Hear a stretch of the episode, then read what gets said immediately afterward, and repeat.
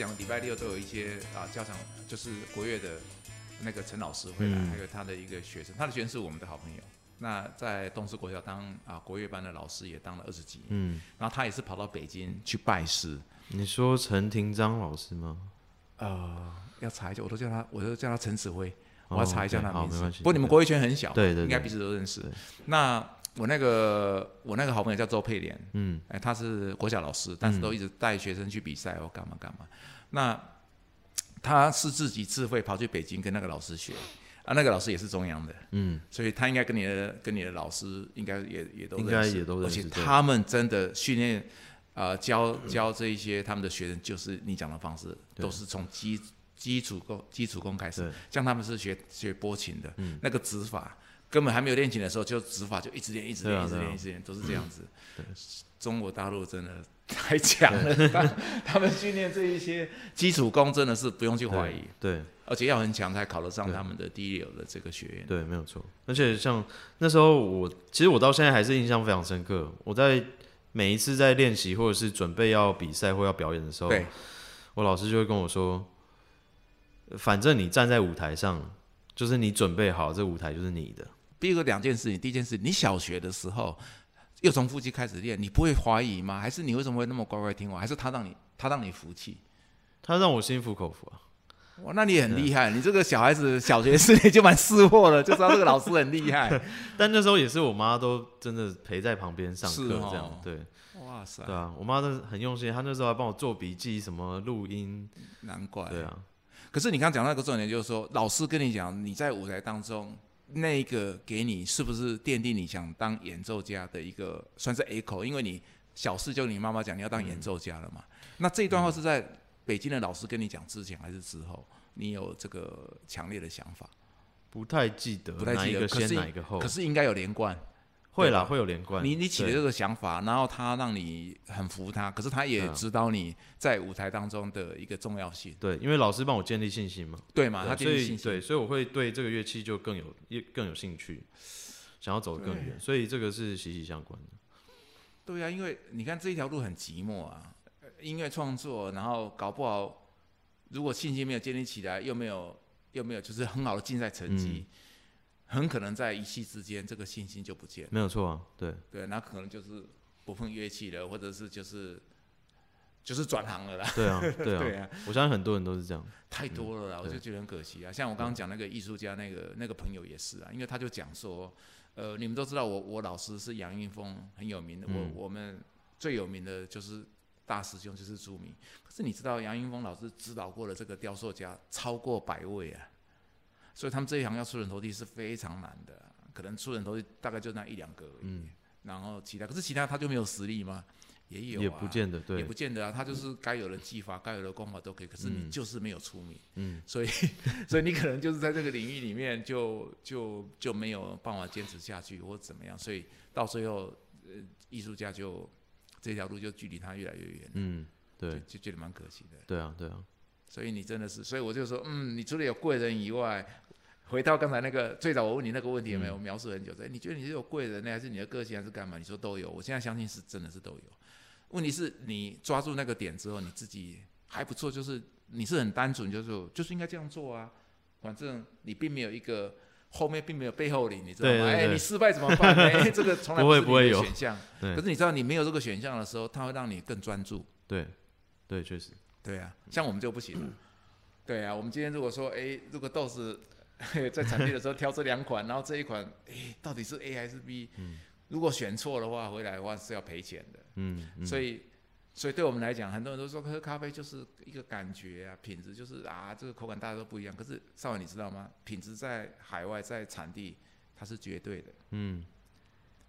它是绝对，它不是相对的。也就是说，这个东西咖啡农他很清楚，嗯他今天他处理这个果实很用心，处理得很好，没有什么缺陷，然后风味确实很好，他心知肚明，好货他绝对不会便宜卖给你，对不对？不好的货，你要是你要是蒙错了，或者你的鉴赏力没那么好的时候，哎，他卖给你之后，他背后还笑你是傻子，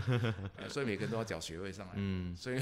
所以我们做的事虽然是很传统的这些去找豆子干嘛干嘛，可是在，在鉴赏力来讲，还有在在辨识力来讲，其实也是被迫要成长，要去、啊是啊。要要要去经验的累积，要去经验去累积，而且还要能够转化成这个专业的部分，而且还要能够传授给其他的同事，要不然的话，这一天到晚就作死啊。对。啊，是这个样子，嗯，很棒。对。对，很有趣。有一个蛮想分享的是，从这个古典 古典领域转变到爵士乐的领域，就是我们讲表演这件事，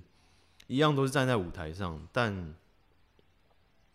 我不知道是不是因为我有接受过古典的这个在舞台上表演的这个训练，就是我们比较会注重，比如说姿态啊，或者是嗯、你要传递什么样的感觉给观众。对，我觉得这个好像是在爵士乐，就是我转过来这个领域之后比较不一样的。就是我看到，我不是只有说台湾，可是就是我也在外面看到，呃，好像爵士乐手比较少注重自己在台上的样子也好，你知道为什么吗？因为比如说你如果从美国的南方一路这样子，哦，就是去，也是那种 live band 的现场去看演奏的话哦，一路一路看，比如说从纽奥良一路到，比如说西岸跟东岸，一路看到大都会去的时候，你可能就会看到很多现象。因为很多就是从小就是这样子啊，所以他觉得我我就是即兴啊，我就是做我自己或干嘛。可是做做你自己没有错，但是不表示你你不表示你可以不秀出呃你的严谨度或者你的训练。我觉得这中间是有差距。像像我在古巴看到的那一场，还有在那应该是在波士顿还是在哪里？朋友找我去，我觉得就很不一样。嗯，古巴那边看到，虽然它是很庶民化的这种爵士乐，有没有？可是当他们在起拍的时候，在演奏的时候，那个投入，那个也是一种专注。可是绝对不是胡搞瞎搞。可是你知道我，我年年轻的时候，我很喜欢去，我在北部念书嘛，嗯我也很喜欢去 pub，去，因为它是串在一起的。因为那时候的的 pub 是，反正就是两两，它就有公定价嘛。那个年代就很贵，你看那个三十几年前。可能就是一个啤酒就是一百五或是两百，那那蛮贵的。对，那当然贵，因为学生来讲，可是大家就是去听现场的乐团嘛，嗯所以很多很有名的乐团那时候都有，所以有些是比如说摇滚，有些是是穿插，可是也有爵士。可是你到发到到发现，因为那种吧台文化啊，就是 pub 文化来讲，他就会有些观众就会互动或干嘛，那有些就是边抽烟边喝酒干嘛，你就会觉得他们基本上是是不太在意这些事情的。嗯，那这一些你在南方那边也可以看到，可是你在看比较稍微等级比较好的那种那种爵士演奏场所的时候，那些演出的仪态啊，看他当然没有像古典乐穿那么正式哦，不过你可以看到他当然了们的会不一样。会不一样，可是他们的严谨度跟自我要求度其实是是看得出来是有受过训练是不同的。对，我不晓得你讲的是不是类似这一方面，还是说有可能，有可能，对，因为，嗯，学爵士乐好像，我思考一下要怎么讲，因为我很怕得罪人。我在想，对呀、对呀、你应该是想这件事情呢、对。啊，这个我就我觉得我我我现在我来缓和一下了，你可以思考怎么怎么讲啊，你甚至可以插好多话。我觉得是这样子啊，像以在我的领域来讲，我我我们的个性是我们不会去批评同业做的好不好，但是我会讲说，如果是我们在做是怎么做的，比如说我今天跟你讲配方豆，我我跟你讲说。啊、上文我不会说你喜欢这个味道，我就直接投这个味道进去，因为那不是这样出来的，因为它有它基础的架构，比如说豆子品质要好，那最基本条件那是材料，可是架构啊、架构除了让你喜欢以外，你喜欢是最后的结果。可是这个架构是我们在专业的角度来看，一定要它配方可以搭起来，有它的协调性。否则的话，我放我你喜欢酸，呃，你喜欢比较明亮，我就放一点酸进去好了。那那就是用你之前的豆子随便给你，再放一个酸，你喝起来可能客人觉得啊，对啊，这个还还可以啦，这还不错，我还蛮喜欢。可是那个你回去搞不好连碰都不会碰。嗯，可这个东西应该是说，呃，你就算是不晓得它结构是怎么样，可是如果你变内行了，你拆开看它结构的时候，你会知道这个结构是很严谨的，因为这是基础功我该做的。嗯，啊，那终究是到最后你会喜欢它，这个是当然是皆大欢喜。可是，一本不是这个样子的时候，你如果说突然这个东西，你让让懂的人来来跟你分享的时候，他会说，诶，基本上他这方面的功夫下的不错。嗯，所以以一般的听众朋友的角度来讲，我们不懂那么多乐理基础架构，哎我们可能爵士就听即兴或干嘛，可是他的学理基础还有技巧基础扎不扎实，其实听久就知道听得。出来是听得对出来。对对，特别是一些声音的东西，现在音响都很好啊，对啊，其实 YouTube 上面也可以听比较 stereo 的的音响啊，都可以听出来一些不同的左声道、右声道还有立体。你嗯其中呃在参加那个呃啊全你说的是那个全国广播吗？那个节目对那个主持人在访问你的时候，基本上你放的那一段音乐哦，就是快结尾之前，嗯那个就真的是很不错。嗯，我说哇，YouTube 上面的音响效果现在蛮好的，因为你讲的空间感觉，它其实就这样子铺陈，慢慢慢慢出来了。是啊啊，哇，爵士乐可以听到这种这么空灵的感觉，然后又可以是声的声音把它带出来，这个是听众朋友一定要去追这一首，这一首蛮特别的。对对，你想要怎么讲了吗？呀差不多。我觉得应该就是说我因为我有受过古典的这个训练了，对所以我才有发现这个比较大的区别。是对但 我也不是说要去抨击，呃，没有古典背景的爵士乐手怎么样，就只是说我在分享我看到的不一样，不不同领域的的的差别啦，就是就是说一个一个音乐家站在舞台上的样子来讲的话，对，那 这个就是很有趣，就是因为我现在走到爵士乐了。对，我就是我好，我整个人的的特质可能都变了。但你我说我吹，我说我吹声，但是你看到我，绝对不会把我的外表 跟声联想在一起。可能也因为我我又在欧洲待了这样四年，所以就是在前几上礼拜那个桃园市国乐团，我帮他们编曲嘛。对，那最后安口曲我也是上去跟跟爵士乐团就是一起演一首这样，因为国乐团然后爵士乐团都是我的好朋友，是大家都认识，然后我也很开心有机会就是在国乐的音乐会这样的场合，然后跟爵士乐手在舞台上对，一起分享，因为我我相信对呃很常在听国乐的的观众或者是一个很新的经验。是非常新的经验，而且那个声音会是很冲击的。对对对，所以那次其实我很很非就是非常高兴的，可以说非常高兴，我可以在台上这样跟他们玩，因为我自己那个当下我也会觉得，我不是国乐人，我也不是爵士乐手，哎，就是我我是两我两个都是，可是我又介于中间，嗯。就是我是喜欢这个状态，所以我就说你很你很适合创作啊，而且你你创造出一个呃新的场域，这个事实上是今天我第一个要跟你聊的主题，嗯，因为我很想直接聊你的创作，而且我发现你带带到一个新的一个场域里面来了。举例来说哈，三十年前啊，我们都知道有一个很有名的那个国乐的演奏家，叫温金龙，嗯，因为他那种方式让国乐突然变成流行乐的感觉，对，可是温金龙这个 style 后面来讲，就是太多女团出来了，因为大家都在追这个路嘛，因为它就变成是很很，然后我就听到很多声音，有些特别是有一些国乐的基础很扎实的这些老师们哦，音乐家，他们就觉得说把国乐变得有一点比较比较低俗就对了，他们也不见得是啊啊、赞成这个现象。那我就问他们一个问题说：“可是你不觉得它这样变得比较普遍吗？”他说：“对，但是普遍如果它是一个流行的话，它有可能就不见了。”他们担心的是这个。可是我说，可是如果它是一个古典，它就是会有基本的，哪怕它是小众，就一路传传承下来，说它是古典，所以它不会流失，是不是这样子？他们想一想就觉得说，诶，对我的观点很有意思。他你讲的是没有错，我说对。所以如果你多了一个选项，以我的看法是，以音乐的就是可接触人口来讲，这绝对都不算是坏事情啊。可能它比较流行化，比较庸俗化，或者比较变成是网红化。现在流行网红，可是你我觉得你创造出来是一个很新的场域。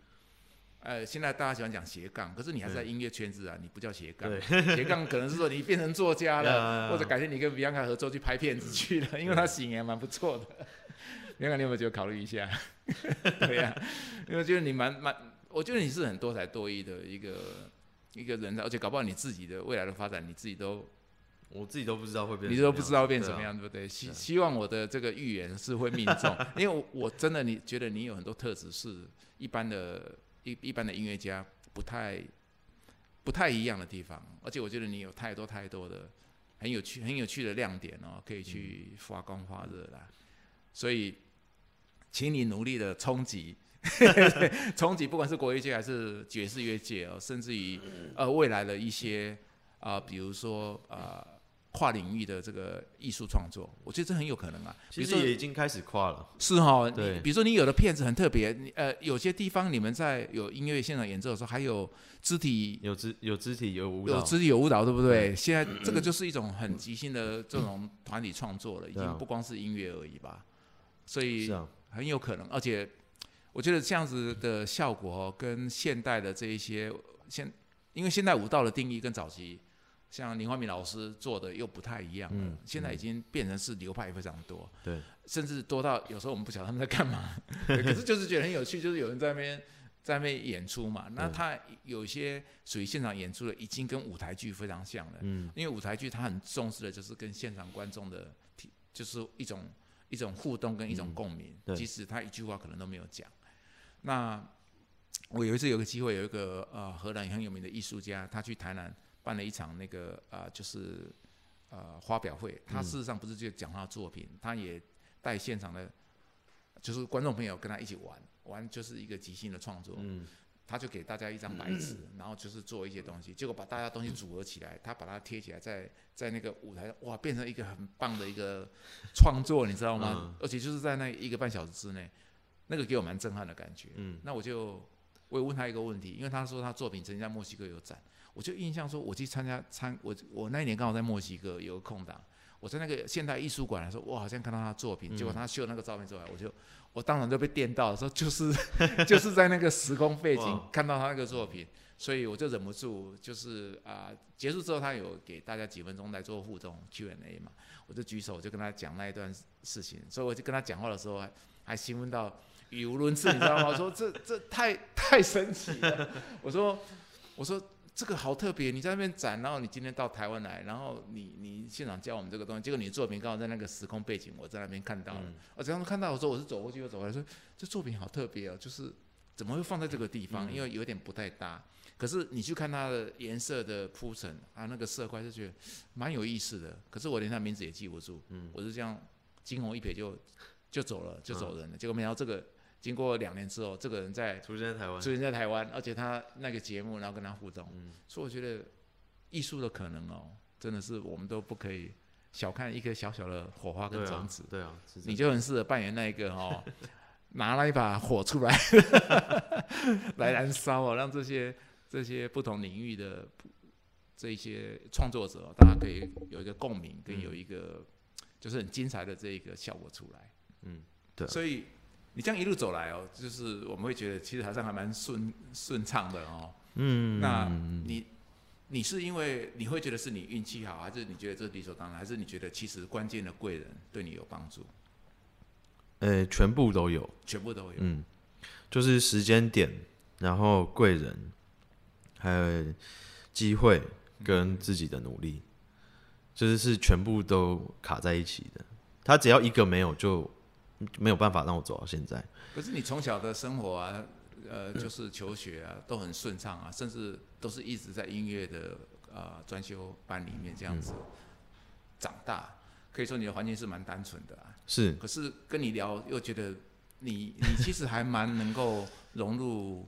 呃各种阶层的人的这一个，比如说对话或者是互动。嗯我这样讲是有原因的哦，因为爵士对我来讲是一个必须要很生活化，或者是很能够入人心的东西。嗯，所以它或许有些是很草根的，那有些是属于啊、就是很底层的人，有些是蓝领阶级，有些甚至是白领阶级，每一个人都可以找到他自己的自己的就是归属。对，没有错。那我当年在找豆子的时候，我曾经啊、去一个也是爵士乐非常有名的国家，而且那一趟行程是我唯一看不到一一颗咖啡生豆的地方，很搞笑，在古巴。哦，我去了哈巴那，嗯，然后你知道那里面哦，就是只要到傍晚的时候，你经过一些比如说咖啡馆或者经过一些呃餐厅有演奏爵士乐，哇，你真的是都可以听到一些很棒的，嗯，当然观光客也很多有关系啦的的的一些音乐，对，然后那些音乐跟呃我在美国一些啊、一些一些沙龙或者是一些餐厅听到，它有很大很大的不同。很大不同。对，对，所以我就觉得其实其实蛮蛮有趣的，就是说呃，不管我们的生活习惯是在哪一个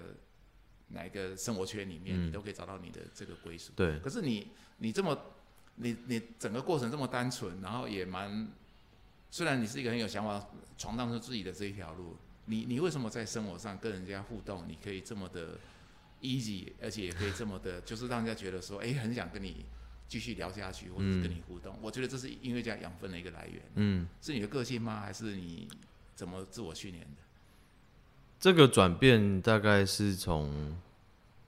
大学毕业开始，就是在我呃大四那一年毕业，然后我去参加外交部国际青年大使。要出去，对不对？对，因为其实，在大学以前，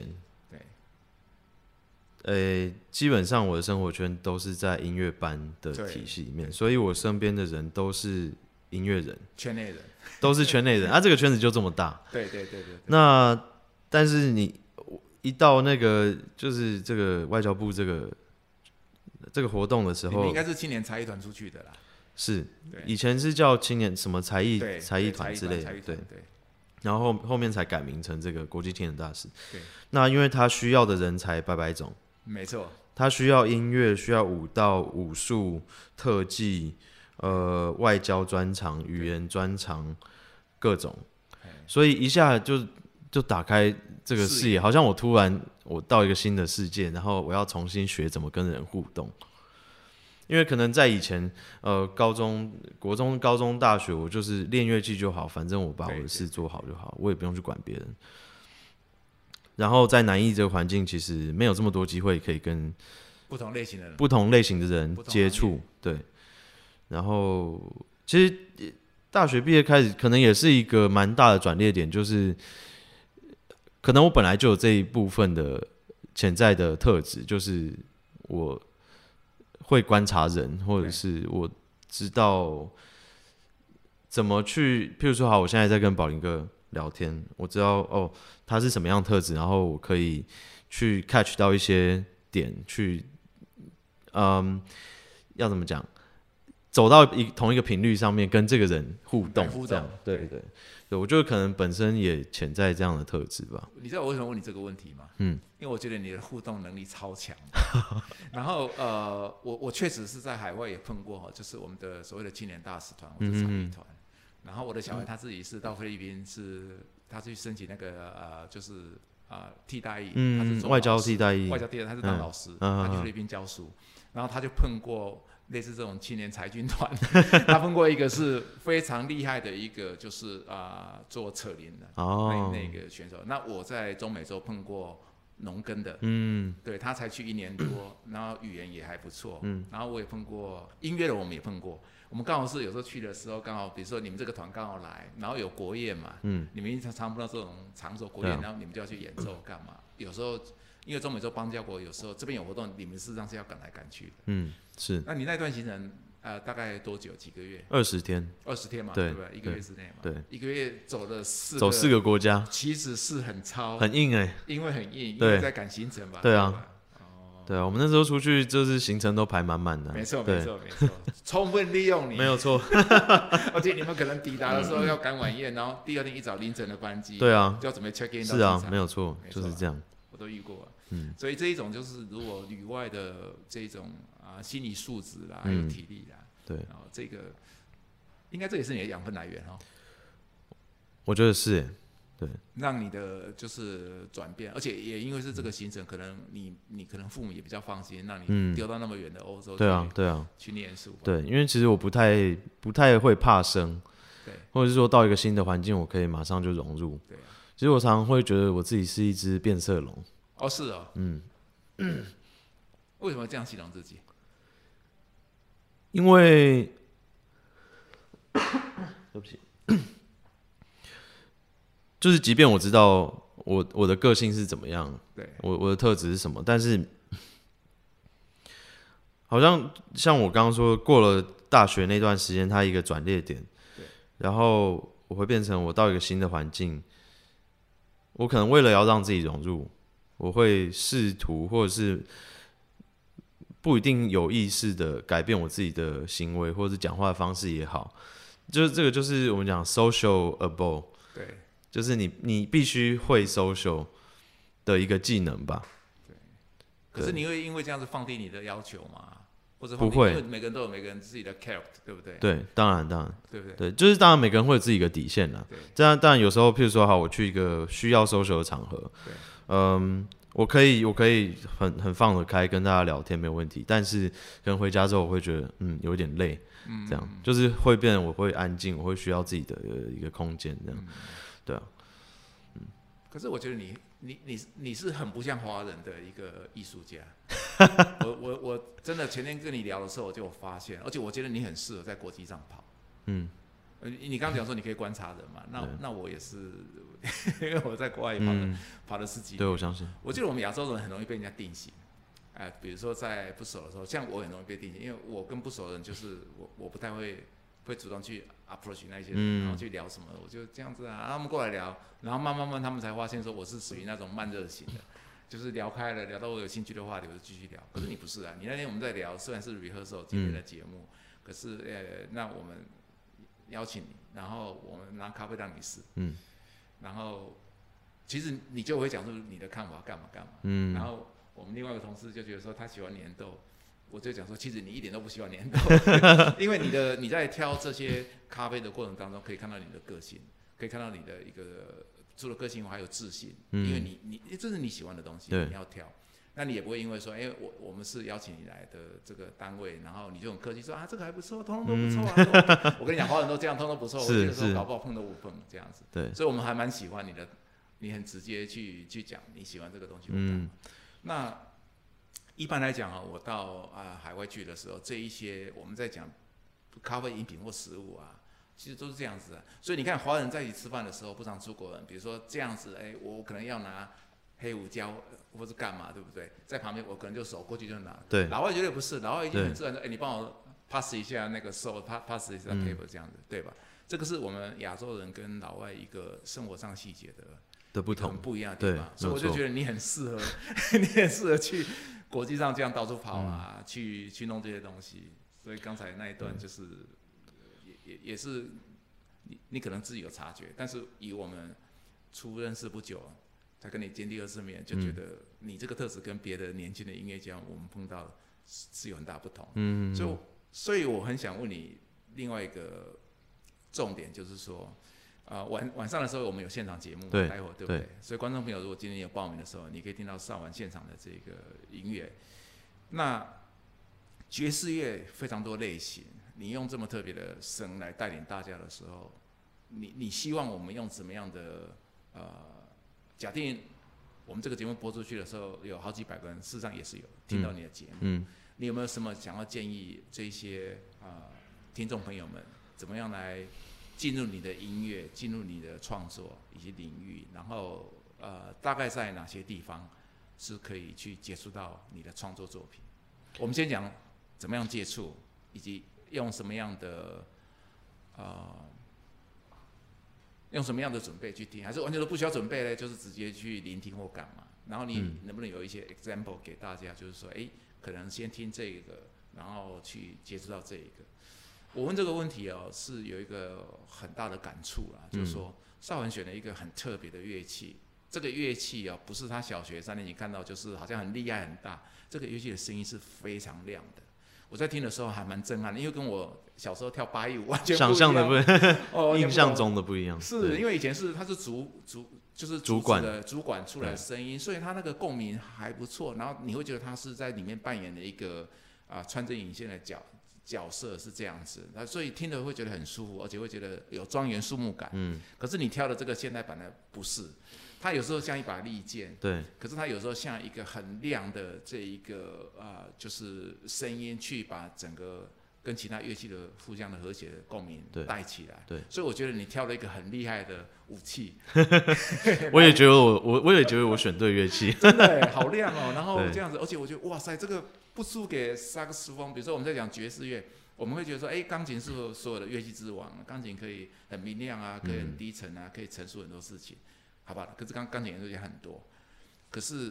啊、呃萨克斯风也是，不然就是用吉他或者什么的。可是你可以想象得到吗？声，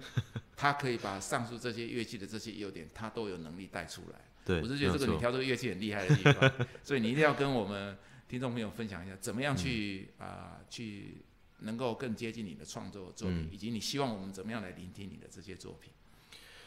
嗯，我目前是还没有自己的专辑啦。是，嗯，本来今年有已经有计划在欧洲要录一个 EP，呃，一个小的专辑。那因为我的这个爵士五重奏呃团员除了我以外都是欧洲人，是。那我也是在比利时组成这个团的。那所以本来是今年，哎，就是二零二零去年的四月已经安排好要录音，但就这个疫情爆发，就变成一直要延后。对，那如果是因为我在 YouTube 上面有放一些影片，所以大家如果有兴趣的话，可以搜寻洪少环，就是我的本名。中文还是用英文？中文或英文都可以。对，就可以找到我的一些影音资料，这样。那也不见得都会找到我爵士的部分，也有很多古典的，然后我小时候的 也有，也有那种国中、高中的的影片。对，嗯。那所以，对啊，所以现在就是 Apple Music 或者是 Spotify 就还没有办法听到我的作品，这样。那就是希望在二零二一这个新的一年，我可以就还在台湾这段期间，嗯，可能会再安排几场表演。那到时候可能会借由比如说呃宝林哥的这个这个平台，或者是。呃，我自己个人的 Instagram 的平台，呃，Facebook 会去宣传这样。你加 Instagram，你也是用那个红烧丸吗？红烧丸，对。对，那所以大家都搜索一下。然后我们啊，在欧式好爸这一边哦，只要是来上过我们节目的嘉宾，他们后续有一些活动，我们都很乐意帮你放出来。嗯，好。让大家就可以去去，就是最终去 follow 你，变成你的铁粉。好，谢谢。对啊，那我刚想到一件很有趣的事，就是如果呃。这件事我还没有讲啦，但是如果这件事当时成真了，我现在就不会做爵士乐，我现在就不会在这边。这件事就是在高中升大学的时候，因为我刚好提到说，我那时候的生的老师是一位中国大陆老师。那他虽然移居到雪梨很久了，超过呃二十二十五年吧，是，但他跟他跟中国大陆国内还是有很多联系。那嗯，他当时其实一直建议我去考北京的中央音乐学院，那是他们的第一把交椅。对，就是对啊，国乐的第一最高殿堂这样。那因为那时候，因为他在海外其实也算是有成就，然后他也是这个学校的毕业生，就是校友这样。那学校就想要聘他回去当生的教授这样，所以他回去了。那因为你知道在。中国大陆的的这个学院派的文化里面，它其实会有一个就是嫡传的这个文化，他想他必须有自己的弟子，是在这个他位置才会是稳固的，应该这样讲。所以他当时就把我带去考试。那我其实主修考过了啦，对，可是我的学科没有过，因为在一个不需要学科的地方，没有错。然后我就很不喜欢念书啊，对。我也没有去补习，应该是我们听众朋友的福气啊，因为他那边啊不少一个这一个无所谓，他们竞争是很激烈的，我们这个强国。对，就是那时候其实主修这个专业乐器考完之后，老师又跟我说，你绝对上没有问题，就是评审就一致认为你是是非常优秀的这样，对对对。然后又加上我之前去参加过那个 CCTV 那个比赛。比赛嘛，电视大奖赛。对啊，所以但就是很可惜啊，就是学科就没有过嘛。不过我现在看回来，我也觉得也没有不好啊，就是这个这个叫做冥冥之中自有安排。对啊，如果我那时候去了，我现在就不会，我可能就不会接触爵士乐。对，可能就是在另外一条路上。对。呃，我们可能 可能如果说也是疫情你回来的话，可能就是我们有一个很棒的国乐的一个声乐的年轻专家学者们 来，可是你的你的你的型又实在是很不符，你知道吗？就是好吧，他就是比较年轻一派的，那我们可能就会觉得就是说，现在国乐也有很多就是用传统乐器，然后演奏一些比较就是时髦的古典曲的方式。其实大陆上也有一些呃作家，就是说，我觉得现在的音乐家很辛苦啊。就是演奏技巧要很好，而且也要有，就是一除了要有料以外，也要有外 形也要有外形。嗯也要顾一下这样，对，也要顾，一下，然后也要很 fashion，然后要能够跟那些就是时尚媒体来来能够互动。嗯。我觉得音乐家这个行业真的是不像早期的，对，就是你你本身技巧很好，你就可以出人头地。现在变成是好像，因为现在的视视觉媒体、山西媒体非常的发达，对。所以所以就要求是近乎是全方位的这个艺人。嗯，是，但我们觉得你有这个潜力了，谢谢我们觉得你你很不一样。一一方面就是你就是从小就是一直在一直在突破，一直在创新嘛。因为你走的路线是跟别人完全是不一样的，对而且又很有很很有成就。比如说 YouTube 上面你那个那个协奏曲，嗯哦我听了觉得蛮感动的，因为那个是有国乐的那种交响乐的这个感嗯觉，可是你轮到你独奏的时候，它那整个声音串出来，可是又不又不会让你觉得这是一个刻意创造出来一个，就是我要让国乐有一个好像就是开创，所以他就会采用一些比较啊、激进的手段，其实没有，非常棒，因为融合的非常，我们称之为这个叫 balance。嗯，以咖啡来讲，我们协调性、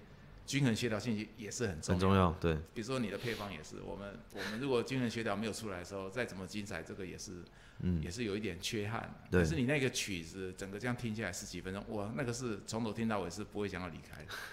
那个我也是建议听众朋友大家上去听。嗯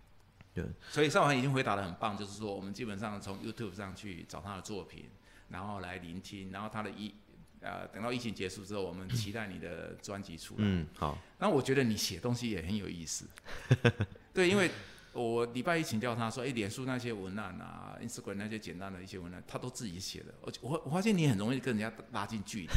你知道有些艺术家哦，创作家，他的作品很棒，嗯，然后可是面对面讲话的时候，他可能就比较比较羞涩，比啊、比较羞涩，或者是比较慢，比较慢出来，然后文字型的东西就比更不用讲，就可能是也比较不容易看到。可是这样子对于说，比如说对你的创作有兴趣的这一些潜在的听众朋友们，他们接触你就就机会跟一些资讯就就少很多。对，没有错，其实你这一部分你可以，你可以就是有空的时候摸一点字上去。我觉得你写的东西蛮有趣的，不管而且你很直觉式的，对啊年轻人一定很喜欢你，因为你不会有忌口，你知道吗？不会不会，对 对呀、我觉得我想讲什么讲什么，对呀、我觉得年轻人很爱这个，而且爵士乐事实上是没有年龄层限制的。没有，你知道，呃，你讲到草悟道的呃爵士乐节哦，有时候其实人挤人啊。对啊。那我们也曾经配合过活动，嗯有一年的时候还是《民生报》在主持的早期的时候，嗯，其实欧式咖啡也配合过，我们在那边也有摆过摊位啊，所以非常的精彩。所以有时有些有些家长就是小时候毕竟是音乐嘛，嗯，那家长就觉得音乐都是好的、啊，所以就带小朋友去。然后我记得有一次跟几个朋友在聊，就是这边的客人哦、你知道有些人跟你一样，是小学的时候就听了，嗯，就长大之后他就开始去念书的时候，就是很烦躁，工作很烦躁的时候，他就从那个时候去追寻，嗯，那个他的爵士乐之路，去聆听他喜欢的创作者或干嘛。嗯。他说：“你知道我喜欢听的这些东西根本就不是主流的，然后也不是美国那些老掉牙的对东西。”他说：“好活泼，干嘛？”他才发现说，他小时候那一两次，他父母带他去草悟道，其实对他这一辈子的帮助非常大，非常大，就跟你一样。对，真的是这样，对。对啊，所以呃，我觉得，